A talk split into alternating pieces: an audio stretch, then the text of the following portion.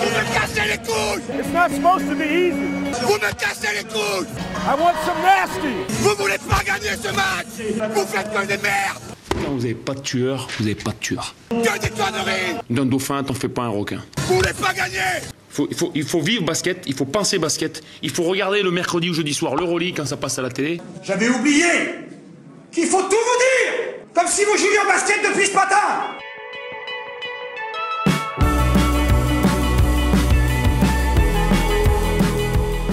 Bonjour à tous et bienvenue dans cette saison 2 de Time Out Cabioche. Saison particulière puisque dédiée au coach, où on va aborder, durant environ une heure à chaque fois, des thèmes en rapport avec notre invité.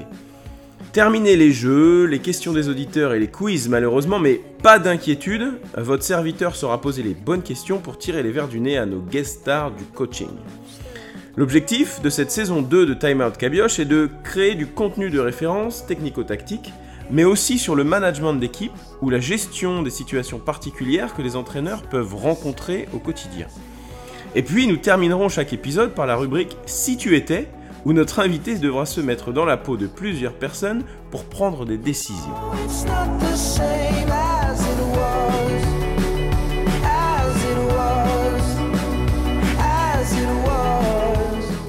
Alors aujourd'hui, je reçois Jean-Denis Choulet, un personnage du basket français depuis plusieurs saisons. Célèbre pour son style de jeu, son caractère, ses victoires. On va parler d'attaque, de confiance, de l'étranger, du recrutement, du caractère, bref, de basket. Et puis on terminera par le petit jeu de rôle Si tu étais en mettant Jean-Denis dans la peau d'autres personnes. Alors, Jean-Denis, euh, tu es né le 16 octobre 1958 à Besançon. Tu commences l'entraînement à l'âge de 26 ans, d'abord sur des équipes féminines en N2 et N1 dans l'est de la France. Ensuite, tu connais des expériences diverses avec des montées, des dépôts de bilan, euh, la Proa à Dunkerque. Et puis c'est l'arrivée à Rouen en 2000 avec la montée en Proa en 2002, la victoire en semaine des As en 2007, champion de France, coach de l'année en 2007 aussi, l'Euroleague et une autre finale du championnat de France en 2008. Rouen et la Halle Vacheresse, euh, ce sera jusqu'en 2011. euh, et puis ensuite, il y a une expérience au Liban, avant un retour en France euh, en LNB de 2013 à 2019 à Chalon. C'est encore un succès, puisque champion de France en 2017, finaliste de la FIBA Europe Cup en 2017 et de la Leaders Cup en 2016. Tu es sélectionneur du Cameroun à l'été euh, 2018 et donc un retour à Rouen en 2020 euh, bah, pour remettre la chorale sur les rails. Est-ce que c'est bien ça? J'ai pas dit de bêtises? Il n'y a pas de bêtises, tout est correct. Euh, voilà, oui, il y a eu des, des expériences euh, heureuses, moins, moins heureuses, mais bon, euh, en- entre guillemets, ce qui s'est passé à l'étranger était euh, d'un niveau humain euh, au Liban très intéressant, d'un niveau basket un peu moins. Et puis avec le Cameroun, c'était un peu folklorique aussi, quoi. Mais bon, voilà. D'accord. Alors, ma, ma première rubrique, que je voudrais qu'on parle justement de l'étranger et puis de l'influence des voyages bah, voilà, sur le basket, sur ta vie en général. Euh, Qu'est-ce que tu retiens, toi, de toutes tes expériences à l'étranger au niveau basket? Alors, quand j'ai expérience à l'étranger, c'est le Liban, le Cameroun, mais aussi euh, quand tu as affronté des équipes en Coupe d'Europe, notamment. Ouais. Bah, déjà, si tu veux, ce que je retire de l'étranger, c'est que j'y ai vécu pendant longtemps dans ma, dans ma jeunesse, puisque j'habitais, mon père dirigeait des boîtes de montres à l'étranger, donc j'habitais au Portugal, au Mexique, un peu aux États-Unis. Donc, euh, depuis tout jeune, depuis l'âge de 10, 11 ans, j'ai bourlingué un peu à droite et à gauche. Et euh, bon, ce qui m'a intéressé, bon, déjà, c'est, j'adore voyager, j'aime, euh, j'aime beaucoup euh, les nouvelles cultures. Euh, j'ai presque tout fait sauf le Japon. Parce qu'on a fait une préparation en Chine qui était particulière aussi. Mais euh, voilà, non, ce que je retiens, c'est effectivement, ce que j'aime retenir dans le basket, c'est qu'il y a toujours, toujours, toujours quelque chose à apprendre dans un pays différent, qu'est-ce qu'il soit, avec un haut niveau de basket ou un niveau de basket moyen ou un niveau relativement faible, comme on pourrait le dire quelquefois dans certaines ligues, il y a toujours à apprendre et il y a toujours à apprendre des coachs étr- étrangers dans ce qu'ils proposent. Voilà ce que je retiens. Hormis, je dirais, les, les comment, les, les, euh, les périples qui ont été quand même quelquefois euh, savoureux, en particulier en Sibérie, à Krasnoyarsk, j'y suis allé deux fois, euh, c'est quelque chose quand même, quand on se pose à moins 42, euh, voilà, mais euh, euh, il y a eu des trucs sympas, mais bon, c'est vrai que ça, moi j'ai toujours aimé voyager, et je pense que les voyages ouvrent l'esprit, c'est vrai, mais ça, et puis ça, honnêtement, ça montre beaucoup d'autres choses, et non seulement sur le basket, mais au niveau de la culture générale, c'est extrêmement intéressant. Et je, je sais que tu vis dans un pays où c'est pas la priorité. Est-ce qu'il y a des exercices ou des visions ou des façons de parler que tu as pu importer en, en France et est-ce que tu as des exemples en tête? Des exercices, oui. Euh, J'ai vu les Coréens faire des, des, des faire des, des, des échauffements super intéressants avec des, des, petits trucs un peu particuliers. Euh, ouais, ouais, on apprend tout le temps. Euh, surtout bah, quand on joue les équipes à l'étranger, on voit pas les entraînements, on voit les, on voit les échauffements de match souvent. Et euh, oui, il y a surtout pas mal de trucs à prendre. Alors maintenant, il y a une grande, grande mode avec euh, avec les rouleaux, les élastiques et tout le tout, tout team. Mais euh, euh, je dirais qu'il y y a énormément à prendre au, au, niveau des au niveau des comment des, des échauffements en tout cas à l'étranger quoi. D'accord. Et euh, alors, tu me disais en préparant un peu le podcast, là, que tu allais aux États-Unis, euh, tu y vas régulièrement, j'imagine? Chaque année, pratiquement, depuis fou là là, très longtemps, sauf les deux années Covid. Et pourquoi est-ce que tu, tu, vas tous les ans aux États-Unis? Eh ben, Avant, j'allais, euh, il y a longtemps, j'allais au pré-draft camp à Chicago déjà, et ça n'existe plus depuis longtemps. Après, j'ai fait la Summer League à Orlando, la Summer League à Vegas, évidemment. Euh, mais surtout, on organisait des camps avec les frères Malakian qui sont des agents. Ils faisaient des camps à Columbus, Ohio, qui étaient des camps où il y avait 60-70 joueurs et euh, qui venaient. Et euh, l'idée, c'était de venir, plutôt que de faire venir des joueurs étrangers en France à l'essai, c'était de faire venir des coachs avec des joueurs qui jouaient, avec lesquels on pouvait faire des, du travail individuel, et puis faire, entre guillemets, c'est le terme n'est pas très joli, faire son marché. Et, euh, et c'était, à mon avis, une très très bonne idée. Malheureusement, malheureusement, les coachs français sont un peu, je dirais, euh, euh, comment, frileux, euh, pour pas dire autre chose. Euh, et, et, on s'est retrouvé à la fin, il y avait trois, quatre coachs qui venaient seulement, donc ça avait plus lieu donc les agents s'y retrouvaient pas. Mais moi, j'ai trouvé des gros joueurs, j'ai trouvé Mike Bauer, j'ai trouvé Dispenser, j'ai trouvé euh, euh, vraiment euh, des, des, gros gros joueurs, quoi. Hein. Marcus Green que j'ai ramené de là-bas aussi, Jim Albol à l'époque, Scott Ford, il y a vraiment des gros joueurs, quoi. Et ça manque. Maintenant, ça se fait plus. Et là, j'y vais cette année avec un joueur euh, Stéphane Bradford, qui a joué en France longtemps, qui organise un camp à Scottsdale, à côté de Phoenix. Et il m'a demandé de donner un coup de main sur le camp, donc j'y vais pendant quatre jours donner un coup de main euh, pour, je pense, du perfectionnement euh, individuel. D'accord. Et comment est-ce que toi tu juges le basket français parmi le basket mondial en termes de mentalité? Parce que souvent, quand on est en France, on, a, on est un petit peu fermé sur notre mentalité à nous, mais comment toi tu le juges de l'extérieur aussi? En termes de mentalité, euh, je dirais qu'on n'est pas les plus grands gagneurs du monde, mais euh, voilà, on n'a pas une grosse, grosse, grosse mentalité de comme peuvent avoir les Américains, quels qu'ils soient, d'ailleurs, dès leur plus jeune âge, euh, ils sont là pour gagner. Euh, nous, on n'a pas toujours cette mentalité-là, mais je pense que ça a tendance à, à changer un petit peu. Et euh, je pense qu'on peut critiquer les nouvelles générations pour pas mal de choses, mais par contre, ils ont une envie de gagner qui est peut-être supérieure à ce qu'on a connu avant. D'accord. Alors justement, on va, on rebondir sur un deuxième thème, euh, mais qui est en lien un petit peu avec ce que tu nous as raconté par rapport à tes allées et venues aux États-Unis, c'est le recrutement et puis le scouting. Euh, bon, tu as réalisé des coups exceptionnels évidemment dans le recrutement, tout le monde est, au courant de ça, tout le monde s'en souvient. Euh, Qu'est-ce que toi tu regardes en priorité chez un joueur? Alors, il y a plusieurs choses. Déjà, moi, quand j'ai commencé, on travaillait avec moi, j'avais créé une base de données sous Access. Mais non, c'est Excel maintenant. Avant, on, jouait, on travaillait sur Access. Et euh, je, je, recrutais souvent des, des, meneurs de jeu, des très bons meneurs de jeu, parce que je partais du principe que les. Je, je, je cherchais tous les meneurs de jeu qui, étaient en dessous de 1m80. Parce que ceux qui sont en dessous de 1m80 ne sont pas draftés. Et à partir de là, on peut faire des coups intéressants. Donc, euh, j'ai toujours eu des tout petits meneurs de jeu et qui ont été toujours performants. Jerry McCullough à Gravelines, qui était un monument. Thierry McIntyre, qui, était, euh, qui a fait six ans euh, en Italie euh, d'un niveau terrible.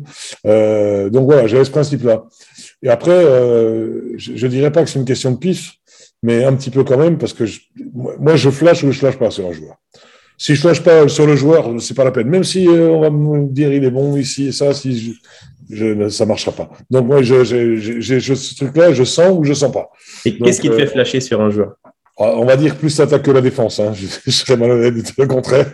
Mais euh, non, euh, les, passes, les, les, crosses surtout, la dextérité balle en main, la, faculté de, casser les chevilles puis d'aller faire la passe derrière, euh, beaucoup plus que les dunks, parce que les dunks, il faut avoir des qualités athlétiques. Par contre, le reste, c'est autre chose. quoi.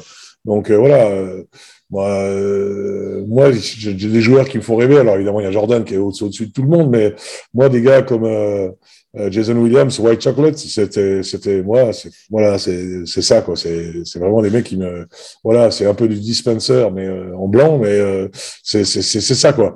Après, euh, on peut se tromper souvent, hein, mais je pense qu'il est beaucoup plus facile de faire défendre un attaquant talentueux que de rendre un défenseur talentueux en attaque. Et, euh, et donc, une fois que tu as, on va dire, flashé sur un joueur ou sur plusieurs, euh, comment, comment est-ce que tu communiques avec ces joueurs-là? Est-ce que dans ta communication avec eux, il y a- ils doivent passer des, des tests, entre guillemets, un peu, un peu supplémentaires ou juste le basket suffit? Non, non, moi je discute beaucoup avec mes joueurs, euh, un peu moins maintenant parce que j'ai honnêtement pff, commencé à avoir du mal avec les nouvelles générations. Franchement, je me suis jamais fâché comme meneur de pratiquement toute ma carrière. Et cette année avec Lauren Jackson que j'avais comme meneur, c'était une catastrophe toute la saison. Parce que voilà, parce qu'il y a, a plus cette même, euh, il y a plus respect qu'il y avait, il y a, a- plus tout ça quoi. Moi, je, moi, ça me dérange pas de, de faire la chouille avec mes, avec mes joueurs et, et le lendemain matin, aller au turf à 7-8 heures du matin. Moi, j'ai eu Harper qui faisait des chouilles terribles, mais il venait le lendemain et il était là à 8 heures pour faire des sprints. euh, voilà. Voilà. Moi, il y a l'histoire de Chafarsi qui, qui s'est trompé, qui est allé dormir chez une voisine. euh, moi, ça me plaît tout ça. Ça, ça, c'est, pas, pas les trucs. euh, moi, j'aime le talent, j'aime, euh, j'aime la vie, j'aime, euh, voilà. Et ces gens-là, à condition qu'ils fassent le, le- le job, j'ai pas, j'ai pas, je suis, pas sur leur dos, pas sur les régimes, pas sur tout ça. C'est pas mon truc. Il y a des coachs qui sont comme ça. Moi, si le mec il rend ce qu'il faut sur le terrain, à la limite, sa vie extra-sportive, ça me regarde pas quoi. Après, euh, faut gérer. Mais enfin, un dispenser, on peut dire ce qu'on veut sur lui. Il joue encore en Égypte et encore pas mauvais. hein. Ouais. Et il a laissé des gros souvenirs euh, dans le championnat de France, évidemment. Et euh, quels sont les pièges à éviter dans le recrutement de joueurs pour toi? Le, le- Les plus gros pièges Se tromper, de penser qu'on peut faire un joueur, on peut faire un joueur quelque chose de différent de ce qu'il est. Moi, ça a failli me coûter euh, la saison à Chalon. Euh, J'avais recruté Adam Smith, qui est un gros joueur maintenant d'ailleurs, qui joue, en Israël, qui est un énorme joueur. Et il était plutôt 2-1, et avec son agent m'avait dit Ouais, on peut le faire jouer un pour la NBA et tout. C'est un coach, il peut jouer un. C'est un 2, mais il peut jouer un, il peut jouer un. Et en fin de compte, il a failli il nous a ruiné la saison parce qu'il était incapable de jouer poste 1. Alors que c'était un excellent joueur. Et donc, on a perdu des matchs, il n'avait pas organisé, c'était une catastrophe, mais c'est ma faute. hein. Et derrière, j'ai signé Nate Walters. Et là, euh, on s'est sorti. euh, voilà, donc euh, les pièges, c'est de penser euh, qu'on peut rendre un joueur différent de ce qu'il est et surtout penser qu'on peut faire beaucoup mieux que les autres. C'est pas toujours le cas. hein. Ça, c'est les pièges. Ça, c'est intéressant, ça. Ouais, ok. Et à quel point est-ce que toi, tu utilises les données, on va dire, euh, du type stats, analytics, etc., dans ton évaluation des joueurs? Ouais, J'utilise pas mal parce que j'étais euh, les mots chauds étaient les précurseurs. Moi derrière, j'ai fait tout un programme sta- statistique euh, sous Excel. J'ai toujours d'ailleurs euh, que je, je me sers toujours d'ailleurs. Les stats sont importantes. L'évaluation est importante. L'évaluation à la minute est importante. Euh, malheureusement, il y a un critère qui est rarement pris dans les stats, c'est la défense. Donc ça, c'est quelque chose. euh, voilà. Mais c'est important pour moi les statistiques, mais surtout les statistiques rapportées à la minute. Euh, c'est ça qui me semble important parce que donner des stats, oui, le gars, il a, fait 25 points, oui, il fait 25 points, il joue, il joue, il joue 38 minutes, c'est plus facile que quand on joue 10. Donc, les stats rapportés à la minute, mais les statistiques pour moi sont quelque chose d'important. J'utilise souvent les statistiques sous forme de camembert, euh, en, mon- en montrant euh, l'importance de chaque joueur dans chaque domaine au niveau statistique sur les camemberts, que ce soit au pourcentage au tir à 2, à 3, passes décisives, les, rebonds offensifs, défensifs, tout ça. Ça me semble important de montrer aux joueurs au sein d'une équipe leur importance au niveau statistique dans les différents domaines. Euh, ça me semble très important parce que ça permet déjà de, les situer et ça permet surtout à ce que eux se situent au niveau de l'équipe. Donc voilà, un mec qui prend deux rebonds, il voit bien dans le camembert, bah oui, voilà. Donc ça, c'est, c'est des choses qui me paraissent importantes. Après les stats, bon, on s'en sert tous. Hein. Euh, tout le monde se sert des stats. Moi, je suis en plein, en plein recrutement en ce moment. Bon, évidemment, euh, je cherche un shooter en poste 2, je vais pas regarder euh, des mecs qui tirent à 25% 3 points. Donc, euh, donc voilà, c'est, c'est important. Mais euh, les stats ne font pas tout, mais au départ, c'est quand même un des critères de base. Est-ce que tu arrives à justement nuancer euh, les stats en fonction des différents niveaux de compétition, en fonction des pays dans lesquels sont les joueurs? Ou est-ce que ça, c'est difficile? Ouais, il faut le faire. C'est sûr que quelqu'un qui joue en Chine va mettre de plus de points que quelqu'un qui joue en Serbie. Donc euh, voilà. Après, il y a des championnats un peu exotiques. Euh, moi, j'ai connu le Liban. Je sais que les Ricains au Liban, il faut qu'ils mettent 30 points, sinon ils dégagent. Donc voilà. Et peu importe la défense, ils s'en foutent. Donc voilà, il y a des, des- en Chine, pareil, ça met beaucoup de points.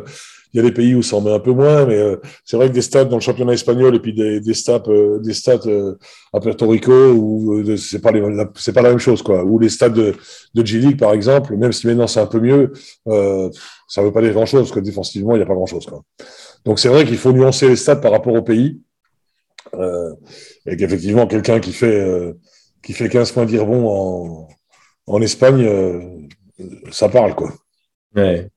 Et je reviens sur l'histoire des camemberts, là, parce que donc ça, c'est des, c'est des éléments que tu montres aux joueurs euh, en collectif ou... Tout le temps, Ok. à chaque match. Ah oui, ok. À chaque match, on fait l'équipe adverse, Camembert, et l'équipe, notre équipe à nous. Donc, mais l'équipe adverse, on voit tout de suite. Quand on va les joueurs dominants, on voit tout de suite, quoi. Je veux dire, tu fais des stats sur, euh, sur, euh, sur, euh, sur Pau, par exemple, on voit tout de suite Bivins et Jefferson au niveau des passes décisives et surtout de Jefferson au niveau des tirs à trois points. Bah, ça prend une part euh, énorme, quoi. On voit aussi euh, Ndiaye au niveau des tirs euh, à deux points ou à trois points, il n'y a rien, quoi. Donc, euh, voilà, on sait, ça donne tout de suite une idée, une image de, tiens, à faire la là parce que, voilà, bon, c'est très, euh, succinct, mais ça permet quand même d'avoir une vision assez, assez rapide. Et puis ça permet aussi aux joueurs de l'équipe de se situer euh, en termes de d'efficacité par rapport à l'ensemble de l'équipe. C'est important. Ok. Toi, quand, tu recrutes un joueur, tu lui laisses euh, combien de temps pour prouver sa valeur avant de te poser la question de le couper ou de le changer? Ah, si je suis honnête, euh, je, si je suis honnête, honnête, sois honnête. je vais te dire, au moins une semaine, c'est fait. Ah ouais, d'accord. Je sais. faut s'adapter vite alors. Ok, Genre, Je sais en une semaine si le mec il est capable de faire ce que je vais vouloir de lui ou pas. d'accord. Ça ne veut pas dire qu'il est bon ou mauvais. Ouais, Ça veut dire qu'il va être capable de rentrer dans ce que je veux faire ou pas. Mais de toute façon, déjà, avant de, quand j'ai recrute, j'ai déjà une idée de ce que je vais en faire. Donc, euh, c'est déjà un peu orienté, quoi. Là, je suis en meneur meneur de jeu, là. euh, J'espère pouvoir le faire euh, bientôt, là, qui est, je te le dis en avant-première. Si jamais il signe à Rouen, tu regarderas l'année prochaine. Si jamais il signe à Rouen, il ne sera pas loin d'être meilleur marqueur du championnat et pas loin d'être MVP du championnat. d'accord. Est-ce qu'il a joué en NBA ou pas? Non. Non. Alors ça, c'est une chose que, que j'évite aussi. Ça, par contre, tu vois, déjà, tous ceux qui ont joué en NBA, frein à main. Ouais. J'en ai eu un seul. Il m'a tué l'équipe. Bon. Il a remplacé Casey Rivers. Je pense que as connu, tu connaissais Casey Rivers. Oui, oui. qui est en Europe une star. Oui. Casey Rivers, qui joue encore d'ailleurs. Euh, il est parti pour euh, moult raisons, etc., etc. Et j'ai pris un des gars, un gars qui tourne à 19 points de moyenne en NBA. Ah, mais il n'a pas mis longtemps pour me foutre le souk et saccager l'équipe. hein. Il s'appelle Ricky Davis. Ah Mais Ricky Davis, je crois que c'est celui qui avait fait exprès de, de shooter contre son camp pour oui, prendre un ça. et faire un triple double NBA. C'est ça, c'est ça. Alors évidemment, quand j'ai su qu'on m'a dit tu vas pas avoir Ricky Davis, j'étais pas trop chaud. Mais à la fois mon président, mon assistant m'a dit hey, coach, tu te rends pas compte, 19 points de moyenne en NBA, Ricky Davis, c'est un truc de fou et tout. Moi je suis pas trop chaud, etc., etc. Alors il nous a fait le premier match contre Chalon où il était bon, il a dû faire 12 points, 5 rebonds. Puis alors après, euh, le néant, le néant total. Ok, bon. Alors justement, on va, on va évoluer euh, dans le podcast en allant vers la troisième rubrique et puis on va, on va parler d'attaque puisque tu l'as dit tout, tout à l'heure, euh, ça semble être euh, quelque chose que tu affectionnes particulièrement Euh, et on va essayer de voir comment rendre une équipe euh, encore plus en confiance offensivement. Donc l'attaque, c'est un peu ta marque de fabrique hein, depuis longtemps. Et d'où te vient cette identité? Ah bah, je sais pas, moi je trouve que faire des matchs à 50 points, on s'emmerde. Donc voilà. Après, il faut une limite. Mais moi, j'aime, contrairement, j'aime beaucoup la défense, hein, contrairement à ce qu'on pourrait penser. Mais j'aime beaucoup la défense, mais j'aime beaucoup la défense tout terrain.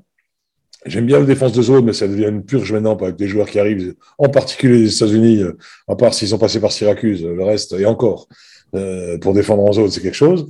Euh, mais euh, j'aime bien les défenses tout terrain.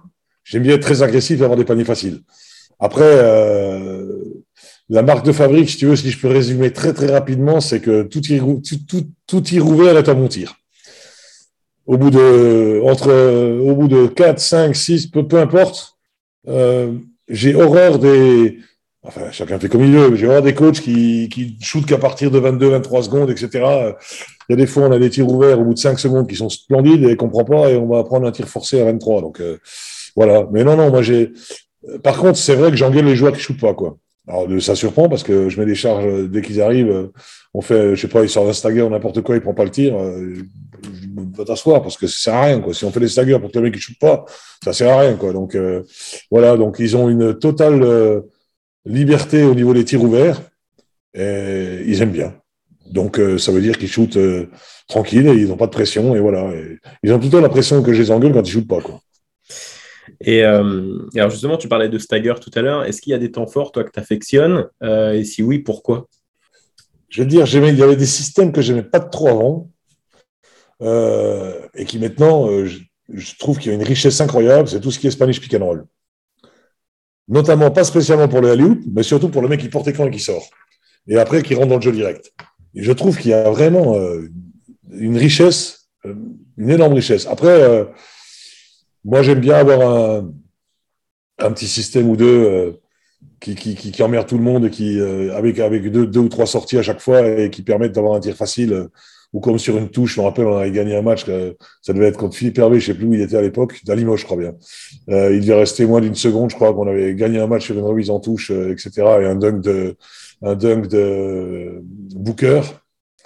Euh, voilà, qui a fait une qui a sa vraie carrière aussi, lui. Euh, et voilà, donc j'aime bien ces petites choses-là. J'aime bien que le, on voit la patte du coach sur, euh, sur un système. Quoi. Quand ça marche, pack, c'est tout simple, c'est tout facile, il n'y a qu'à mettre dedans. J'adore ça. Donc Spanish pick and roll avec, avec l'idée d'avoir l'ouverture du, du back pick. Et Ouais. s'il y en a d'autres que des- Ah, J'aime bien les pics de piqueur. Moi, je suis un des rares coachs encore à jouer beaucoup, beaucoup, beaucoup de pics de piqueur. Je trouve que c'est vraiment bien. Parce qu'il y a vraiment. Euh... Je suis pas un grand fan du pick and roll à outrance. Alors évidemment, ça va pas trop avec, avec ce qui se passe actuellement, mais euh... parce que ça fait 10 ans, on en discutait avec Jacques Monclar l'autre fois, c'est vrai que pick and roll dans l'axe, pick and roll 45, pick and roll 45 droite, pick and roll 45 gauche. On se fait chier. Franchement. Euh, moi, je trouve que des pics de piqueurs, c'est vraiment plus intéressant. Euh, alors, des pics de piqueurs avec un inversion cut avant ou des choses comme ça, c'est vraiment intéressant. Quoi. Euh, jouer que des pick and roll, franchement, je je, je, je, je vais pas être méchant, mais le jeu proposé par Monaco cette année, un contre un, un contre un, un contre un, un contre un. Bacon, Mike James, Bacon, Mike James, Bacon, Mike James. Je ne supporte pas. Alors peut-être qu'ils vont jouer comme ça, hein, mais moi je supporte pas. Je pense qu'il y, a tellement de choses à faire. Après, il faut gérer les égaux, c'est autre chose. Il faut gérer ces joueurs-là. Alors le coach le fait bien. Je ne sais pas si je serais capable de le faire. Mais en tout cas, je trouve qu'au niveau de la, du basket, euh, est-ce que nous, les coachs, on aime euh, sur les systèmes, sur les mouvements? Toi, tu préfères inclure tout le monde et que le ballon bouge euh, davantage. Ah, et ah, ouais, ouais. Ah, bah, si c'est pour regarder Mike James mettre des paniers, oui, c'est intéressant, mais on va, on va faire on va aller sur les playgrounds, on va faire des pick and games. Je veux dire, c'est pas, c'est pas, moi, c'est pas ce qui me plaît, quoi. Je préfère vraiment voir des trucs, euh, vraiment des trucs euh, bien amenés, des, des, des, avec une finition super de Mike James ou peu importe, mais pas seulement je tiens la balle, je dribble 15 fois ou, ou je joue isolation comme en NBA, là, le mot magique. On va jouer isolation, etc., etc. Euh, je donne la balle à James, isolation, il garde la balle 20 secondes, il fait trois marchés, puis il met un panier. Pas mon truc, ça, quoi. Pas mon truc. Et alors justement, donc, puisque tu préfères le basket collectif et je ne peux que qu'approuver, euh, comment est-ce que tu organises tes entraînements pour développer ces temps forts-là et ton attaque? Est-ce qu'il y a une, une patte Jean-Denis Choulet aussi à l'entraînement ou pas? Ah, ouais, je pense que oui, parce que tous tous les gens qui viennent me disent on n'a jamais fait autant d'exercices qu'avec toi. Mais on fait tout, toujours du ludique et beaucoup de 3 contre 3, beaucoup de 4 contre 4, 2 contre 2, 3 contre 3, 4 contre 4. Pratiquement chaque entraînement. Sur des choses euh, simples, des flex cuts, des trucs comme ça, euh, des, des choses euh, avec le coach qui a la passe, avec du 3 contre 3 avec le coach à la passe, des- énormément. Euh, des systèmes qu'on morcelle, morcelés, euh, des petits bouts de système qu'on voit en 2 contre 2, en 3 contre 3. Voilà. Et après, on finit tout le temps par du jeu 55, mais avant, jamais je commence par du 55 pratiquement. Jamais. Sauf le jeudi quand on fait du scrimmage et on a des jeux à thème, on fait 4 fois 21 points avec des jeux à thème. Mais autrement, il y a tout le temps du travail défensif, des slides, des sprints, des taps et euh, des 1 contre 1, pas toujours, mais des 2 contre 2, 3 contre 3, 4 contre 4, tout le temps. Tout le temps, tout le temps, tout le temps. Bah, euh, Il y a un exercice qui pour moi est la base, est la, la base, la base, la base du basket, c'est le shell drill. Ça, euh, ça, je, je, je, je, je ne comprends même pas que certains jeunes coachs arrivent, ils ne savent pas ce que c'est. Donc, euh, c'est quand même la base, quoi. La base de tout. De tout. Donc toi, tu organises notamment ta défense sur, sur ces, ces- cet exercice-là, euh, Ouais, les habitudes. ouais, ouais. Après, moi, je suis pas pour les, les nouveautés. Il y en a pas mal qui ont lancé des nouveautés avec les défenses ouvertes et les machins. Moi, je suis plutôt dans le classique, quoi. Donc, euh, Donc euh, voilà, c'est après comme je recrute euh, pas spécialement des défenseurs, c'est sûr que c'est plus difficile quoi. Mais voilà, mais cette année on était quand même, faut quand même le souligner, on était quand même deuxième attaque du championnat pendant très longtemps, avec sans, sans, sans faire injure à qui que ce soit, hein, avec en backup euh, Louis Marnet, Louis Cassier, Jonathan Nonambo, euh, euh, Cavallo et, et, et Boubacar Touré, qui sont quand même pas des, des stars reconnues au niveau de. Et on arrivait à être de, deuxième attaque du championnat. Alors c'est sûr, on avait déjà eu Bernard Mesquel qui en mettait quelques-uns, et puis, et puis Ronald March et Lorraine. Mais je veux dire, on arrivait quand même, avec notre petite équipe et nos petits moyens, à faire des choses propres en attaque. Donc ça veut dire que c'est pas qu'une question de talent, il y a aussi une question d'organisation. Question d'entraînement et d'habitude euh, créée sur euh, les temps Ouais, forts la, confiance, la confiance qu'on peut donner à un joueur.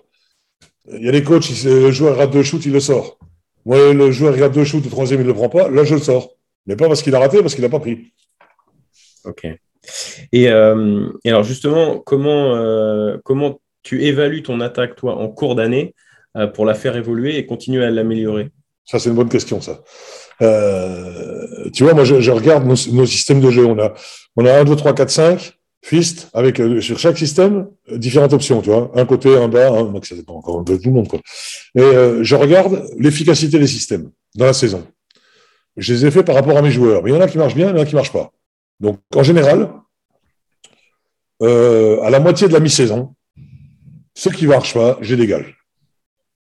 Celui-là, il nous apporterait, on dégage. Je ne vais pas me forcer et me torturer l'esprit en me disant, tiens, euh, on va le faire à tout prix, etc. Non, ça marche pas, dégage. Et je mets autre chose en place. Et, ça permet à la fois, un, d'être plus efficace, et deux, surtout, de donner un peu de diversité aux joueurs qui aiment bien. Ils aiment bien quand il y a des choses nouvelles qui arrivent. Ils n'aiment pas ce qui est répétitif, enfin, j'ai l'impression. Euh, donc, ça permet aussi de, de continuer le travail euh, collectif d'attaque avec des changements, avec des autres poses d'écran, des autres ouvertures, etc., etc. Et puis surtout, ça permet de dégager les systèmes qu'on fait et qui ne servent à rien. Quoi. Comme tous les coachs qui se respectent, souvent les coachs commencent par la transition. On va faire transition. On fait transition. La transition, quand on regarde, hormis quelques équipes, le nombre de paniers qu'on met sur transition, ça fait rire. Parce qu'en fin de compte, ça se met sur une contre-attaque de 0 à 5, ou alors après, sur une attaque placée. La transition proprement dite, il y a peu d'équipes qui la jouent correctement, il y a peu d'équipes qui marquent beaucoup de points dessus. Hein. Ouais. Mais tous les coachs, pour il faut avoir une transition. Donc euh, voilà. Ok. Et tout à l'heure, tu parlais de confiance donc euh, des joueurs. Toi, c'est quoi tes relations avec les joueurs en général? Et euh, qu'est-ce que tu cherches à créer comme relation pour agir sur leur confiance? Donc, tu me parlais tout à l'heure de s'ils refusent un tir, ils sortent. Est-ce qu'il y a d'autres éléments? Moi, mes relations avec les joueurs, elles sont plutôt. euh, J'aime mes joueurs. Comme on disait, Rémi Delpont à Challenge était un player coach. Tu vois. Donc, euh, euh, moi, j'aime mes joueurs. Quoi. Voilà, après, je plaisante avec eux, je leur dis des conneries. Euh, Boubacar Touré, j'ai raconté des tas de conneries. J'ai fait rire, rigole, je raconte des conneries. Mais voilà, mais j'aime bien. Mais par contre, il faut faire le taf. Quoi. Il faut surtout être euh, à l'heure. Euh, nous, on a des règles. Euh, J'entendais, je discutais avec Maxime Ross aujourd'hui qui m'expliquait que à Bourg-en-Bresse, c'était un peu différent. Les Ricains arrivaient à 58 pour un entraînement à, à, à 10h, à 9h58. Nous, on, avait, on a des règles très simples, c'est pas compliqué. hein. Moi, je peux être très, très cool avec mes joueurs, mais par contre, euh, si on s'entraîne à 10h30, ils doivent être à 10h15 sur le terrain, strapés, en place, prêts à faire le, récha- le réchauffement, leur stretching et tout. Et à 10h30, on attaque, quoi qu'il arrive. Alors, ils sont échauffés très bien, ils sont pas échauffés, tant pis pour eux. Donc, euh, donc voilà, il y a des règles. Mais par contre, euh, je suis plutôt capable de pardonner que d'être fâché, sauf si les gars respectent pas l'équipe et respectent pas le travail du club et le travail du coach. Et ça arrive, ça arrive encore une fois, comme, comme ça n'est jamais arrivé avant. Est-ce que je reste encore sur l'attaque pour une question euh, qui, qui, qui me taraude l'esprit? Est-ce que toi, tu abordes les matchs en te disant je vais imposer mon style de jeu? Ou alors plutôt en te disant ben voilà l'adversaire défend de cette manière-là, on va se préparer à ça? Ou alors un mix de deux? Non.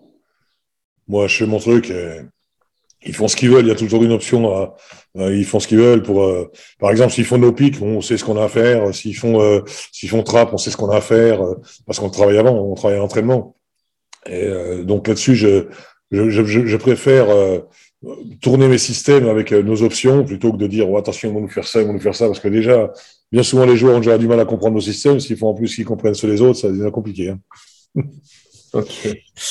Euh, quatrième rubrique, euh, déjà. La- je voudrais qu'on parle de tout ce qui va ensemble avec la passion, le caractère, la dureté. Euh, je t'es réputé comme un coach intense, passionné, parfois euh, too much. Mais est-ce que c'est justifié pour toi ou pas? Et si oui, ça vient d'où? Je sais pas, c'est la passion, si tu veux. Donc euh, voilà, je crois que c'est la passion qui fait beaucoup de choses. Quoi. Et, tu vois, je suis arrivé à Roanne, je suis né en 58, j'ai 64 ans, bientôt. Et euh, les coachs qui étaient en place me disent, mais il y a un truc qu'on n'arrive pas à comprendre, c'est ta fraîcheur par rapport à l'âge. quoi. Euh, il dit, c'est fou ça, on dirait que sur le basket, tu as 30 ans, 25, 30 ans. quoi. Ben, c'est comme ça, je ne fais pas exprès, je veux dire, c'est le tempérament qui veut ça. De même que, par exemple, euh, euh, quand je joue en muscu, je bosse avec les mecs, quoi. Et puis quand il y en a un qui me avec le le couché, je suis pas très content. Euh, ça arrive pas souvent, mais c'est arrivé une fois. Mais voilà, et après, ça me pousse un petit peu. Et quand on vit avec des jeunes et qu'on est avec des jeunes, généralement, on reste jeune. Euh, ou alors on devient un vieux con. Mais euh, euh, c'est la, la, seule chose qui m'anime, c'est la passion. Si tu veux, pour être tout à fait clair et honnête avec toi, je pourrais m'arrêter aujourd'hui euh, et très bien vivre de ma retraite, parce que j'ai cotisé beaucoup aussi, euh, mais je viens de signer deux ans, donc j'aurai j'aurai 66 ans à la fin de mon contrat. Je suis pas spécialement envie de m'arrêter à 66 ans. Euh, je, je pourrais déjà être en retraite depuis deux ans. Mais ce qui est sûr, c'est que si un matin je me lève sans avoir envie d'aller au travail, je vais arrêter, peu importe l'âge. Peu importe l'âge. Mais là, je me réveille tous les matins, j'ai la patate, donc j'ai envie d'y aller. Et puis, je suis hyper actif aussi, donc je peux pas rester sans rien faire. Alors, si tu veux, si je fais pas de basket, je suis chez moi, j'ai une grande propriété, je coupe des arbres, je, tu vois, je fais des trucs, mais je peux pas rester. Je suis motard en plus. Je suis motard et, amateur de blues. Donc, si tu veux, je ne peux pas rester euh, longtemps en place et je peux pas surtout rester sans rien faire. Donc, euh, ça explique aussi peut-être le comportement euh, sur le terrain, autour du terrain. Voilà. Et puis j'ai aussi de gros défauts. Un gros défaut, surtout, en particulier qui, qui, qui a tendance à s'amplifier. Il faut que je fasse très attention parce que je ne supporte plus le, la médiocrité au niveau de l'arbitrage. Euh, on va en parler tout à l'heure dans notre dernière rubrique, dans notre dernière rubrique des, de l'arbitrage. Mais avant ça, euh, comment toi tu juges les, bah, les différentes générations en fait de joueurs que tu as eu euh, sur l'échelle de la dureté et de la passion? Comment tu analyses cette évolution? Pas dans le bon sens. Hein. Je pense qu'avant, on avait des gars qui arrivaient déjà formés pratiquement des universités américaines, où ils savaient ce que c'était un drop step, ils savaient ce que c'était un fake drop step, ils savaient ce que c'était un hook, ils savaient ce que c'était un spin baseline, ils savaient ce que c'était un up and under, ils savaient tout ça. Et là, on se retrouve avec des gars qui arrivent, l'université, ils savent pas un mouvement intérieur. Je bourre et je. Mais je veux dire, ça, c'est, ou les départs directs, les départs croisés, les jab steps, tout ça. On est obligé d'apprendre ça. Alors qu'avant, les mecs, ils arrivaient, ils savaient, quoi. Presque c'est eux qui nous apprenaient? Mais là, c'est, maintenant complètement différent. Et euh, les nouvelles générations ont une tendance à penser que tout est acquis et tout va venir facilement sans se casser le crâne. Un exemple, c'est pas méchant ce que je vais dire et qu'ils apprennent pas mal. J'avais Louis Marnette qui a un bras terrible, au niveau du, vraiment un bras. Le gars, il est arrivé, il n'arrivait pas à faire six pompes. Ah, mais ça fait rire. Sportif de haut niveau, il ne pouvait pas faire six pompes. Eh oui. En posant les, les pecs euh, par terre. Ben, je posé, oh, mais non, je peux pas poser les pecs, sinon je peux pas remonter, ça me casse le dos. Sportif de haut niveau, six pompes. Moi, j'ai deux filles. Ben, elles les font largement, quoi. Donc, il euh, y a tout ça qui est. Et puis surtout, pas trop se faire mal. Doucement le matin, pas trop vite le soir. Mais c'est ça le problème, en gros. Parce que le talent, il est là. Hein. Mais euh, la NBA nous fait pas du bien. Les jeux vidéo nous font pas du bien parce qu'ils passent plus de temps à, le soir à, jouer sur les jeux vidéo qu'à regarder les basket. Euh, et puis maintenant, ils jouent en ligne, donc c'est encore pire.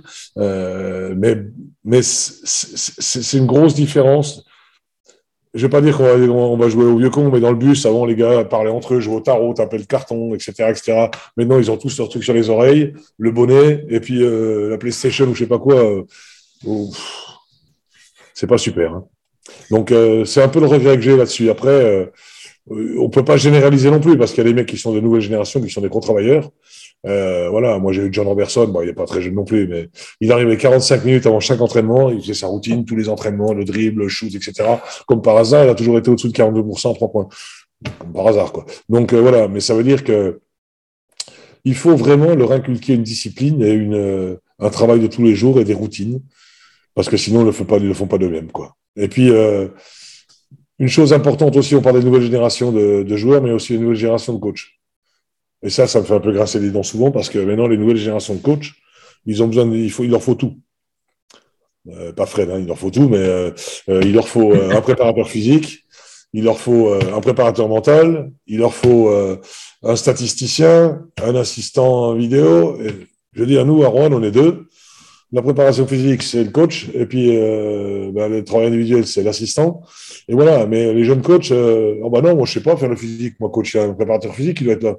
Bah, euh, c'est un peu le, danger, quoi. C'est un peu le danger. Maintenant, euh, moi, je pense qu'un coach de basket de haut niveau, il doit tout savoir faire. Aussi bien la préparation physique que, que les stats, que tout. C'est, il doit tout savoir. Si c'est pas tout, c'est qu'il manque un truc à sa formation, quoi. Après, je dis pas qu'il fasse tout, mais je dis qu'il connaisse au moins euh, les, trucs. Et, honnêtement, maintenant, quand je suis arrivé, c'était le préparateur physique qui faisait les plannings d'entraînement et, la pré-saison. Et comme c'était une période de Covid, il me dit, coach, bon, les deux premières semaines, on fait des courses rectilignes. Euh, et puis après, au bout de deux semaines, on commence à attaquer le 1 contre 1 et le 2 contre 2. Je ne sais pas de, qui quoi il me parlait, moi. Il m'avait envoyé un truc comme ça épais. Je dis, mais qu'est-ce que c'est? Et il me dit, bah, mais je dis, attends, mon gars, t'as pas compris. Je dis, nous, on est des professionnels, c'est des professionnels, les gars, ils arrivent. Donc, le premier jour, c'est fond de manette, 1 contre 1, 2 contre 2, 3 contre 3, 4 contre 4, 5 contre 5. Et s'il dégueule, il gueule dans les poubelles. Donc, euh, c'est pas. Voilà. Donc, si tu veux, il y a quand même une grosse, grosse différence, quoi, de, de, de la façon de travailler. Et il travaillait comme ça. Bon. Et, euh, Laurent Puy, qui était coach à l'époque, ça lui allait bien, ça. Moi, je sais pas, je ne voyais pas faire deux semaines de course rectiligne euh, parce qu'il y a eu le Covid, quoi. Je veux dire, euh, les mecs, ils sont payés le premier jour, c'est pas pour courir tout droit. Donc, euh, si tu veux, c'est tout un, toutes des choses, moi, qui me, comme la mode, comme je disais tout à l'heure, des rouleaux ou des pistolets. Ah alors ça, c'est la grande mode. Quand tu discutes avec les kinés, qui sont des vrais kinés, te disent que c'est une catastrophe, ça écrase les muscles.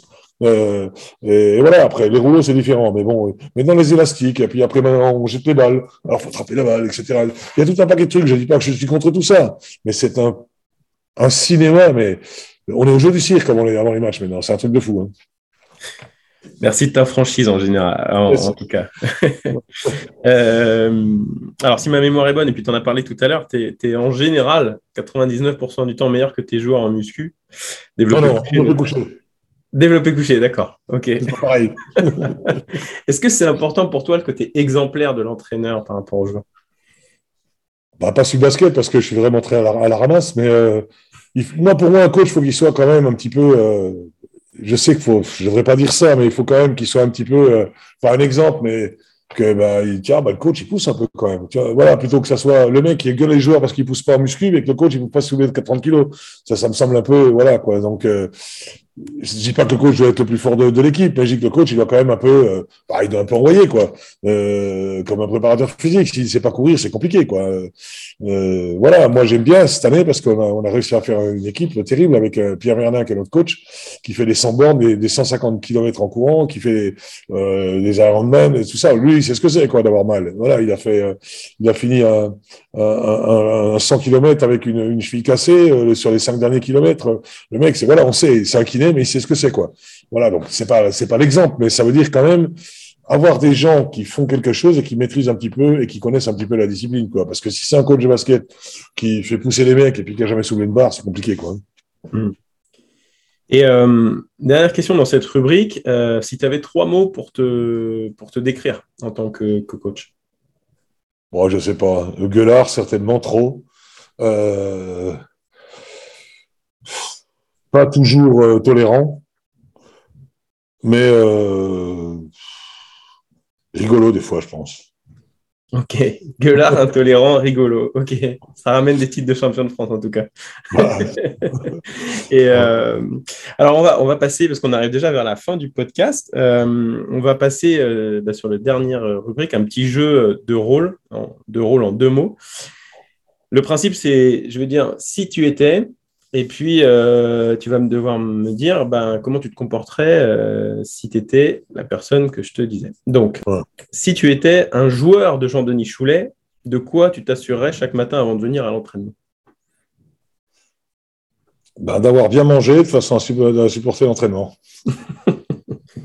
si tu étais un arbitre avant de siffler Jean-Denis Choulet, comment aborderais-tu le match? En étant respectueux et en expliquant les choses et en reconnaissant ses erreurs. Intéressant. Si tu étais le responsable des règles du basket FIBA, quelles règles changerais-tu ou inventerais-tu? J'en inventerai pas, je pense qu'il y en a suffisamment. Mais euh, je pense qu'une règle qui est, ce qui est pratiquement le plus difficile à, à, arbitrer, c'est la règle quand un joueur joue les post-up et va péter dans le gars qui est en défense. Et il est impossible de savoir qui fait la faute au défenseur ou l'attaquant et personne n'est capable de le dire. Donc ça, c'est très compliqué. Euh, je pense que c'est une règle qu'il faudrait vraiment... euh, voilà. Et puis, euh, bon, on est en France, donc on n'a pas ce souci-là, mais euh, quand je vois le basket américain, en particulier la NBA, je me dis qu'on fait pas le même sport. J'ai quand même réussi à compter six appuis ou, ou six pas, je crois, sur un, je sais plus qui est-ce qui avait fait ça, euh, mais c'est des trucs, c'est un truc de fou, quoi. Parce que quand on tolère les marchés comme il les tolère, on peut plus défendre l'un contre un. Mm. Donc ça, c'est vraiment un truc, je, si j'étais arbitre, euh, je, je, je ferais vraiment la chasse à ça, et puis surtout, pas les, pas les marchés qui, quand le gars prend la balle sous le cercle et qu'il n'y a personne qui défend dessus, mais les marchés, quand on, par exemple, on fait des trappes et que le gars change de pied de pivot, ben nous, on se casse le tronc à faire des trappes pour que justement on gagne la balle, et puis l'arbitre siffle pas alors qu'il y a changement de pied de pivot. Ça, ça rend fou, quoi. Parce qu'on a travaillé toute la semaine pour faire des trucs, et puis euh, le gars siffle pas. Ou alors, euh, c'est très compliqué. L'arbitrage n'est pas simple, mais euh, quand on explique les choses et qu'on dit, OK, coach, autant pour moi, je me suis peut-être trompé, c'est tout. Pour moi, ça me, c'est fini, il n'y a plus de discussion. Mais quand je sais que le gars s'est trompé et qu'il s'évertue à dire non, j'ai vu ça comme ça, j'ai raison, ça, ça peut plus aller, quoi. Parce que ça fait trop, trop longtemps que je vis ça, quoi. Et puis surtout, quand on perd un match, comme on a perdu par exemple à Cholet cette année, où Makundu prend la balle en poste haut, au lancer franc, fait deux pas, dribble et va péter un dunk, et qu'on perd le match là-dessus, ça fait mal, quoi. Qui met un dunk, ça dérange pas, mais pas avant, euh, il faut éviter de faire deux pas avant, quoi, sur le départ en dribble, quoi. Donc tout ça, c'est pénible. Et surtout, quand on leur envoie les clips aux arbitres, euh, et qu'ils ont tout le temps une excuse à trouver alors que le clip est là et on voit clairement qu'ils ont fait une connerie. Quoi. Mais ils vont rarement dire euh, Ok, euh, j'ai fait la connerie. Voilà, donc, et puis il faut surtout pas dire qu'ils travaillent pas assez parce que moi j'en ai pris plein de trucs cette année parce que j'ai osé dire que les, joueurs s'entraînaient 4 heures par jour et les, arbitres 4 heures par semaine. Donc effectivement, ça leur a pas plu et Monsieur Viator m'a écrit en me disant que les arbitres travaillaient au minimum 15 heures par semaine. Ah bah, j'ai dit, bah, s'ils travaillent 15 heures, il faut qu'ils fassent 30 parce que c'est pas assez. Donc, effectivement, comme j'ai dit ça publiquement, euh, ils m'ont pas raté. Ok. Ça fait partie du jeu. Et alors, dernier, si tu étais, donc si tu étais Marc Saliers, le soir du titre en 2007, qu'aurais-tu fait? Ah ben, j'aurais pas pu faire plus que ce qu'il a fait, hein. Parce que on est en train de retour à Paris avec toutes les grosses d'eau, je ne je, pourrais- je sais pas qui pourrait faire plus que ça, mais c'était c'était énorme. C'était énorme, énorme. Voilà. Ok. Bon, bah, écoute, euh, on va s'arrêter là. Et, et franchement, merci beaucoup, Jean-Denis, parce que c'était très intéressant. Je pense que ça va plaire aux, aux auditeurs et puis euh, de ta franchise et puis bah, ton expérience, ta vision des choses aussi. Donc, euh, parfait. Merci beaucoup. C'est moi qui te remercie, c'est gentil.